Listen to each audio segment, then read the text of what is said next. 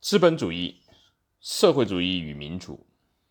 熊彼特，一九四二，这是与凯恩斯并称为本世纪最大的经济学家的熊彼特论述资本主义与社会主义的著作。全书共分为五篇。第一篇是对马克思理论的分析，第二篇展开了他所自己所提出的崩溃论。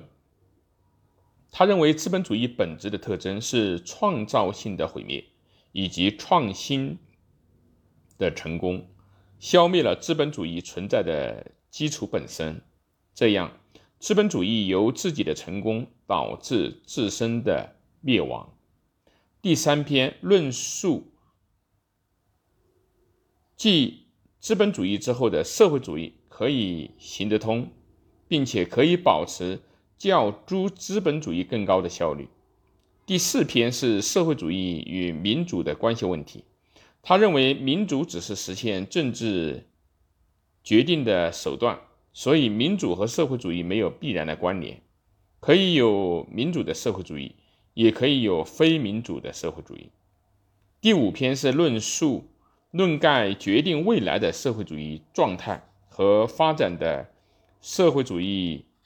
政党的历史，本人并不是社会主义者的熊彼特，却来论述资本主义的崩溃及社会主义的必然性，正是本书的特点。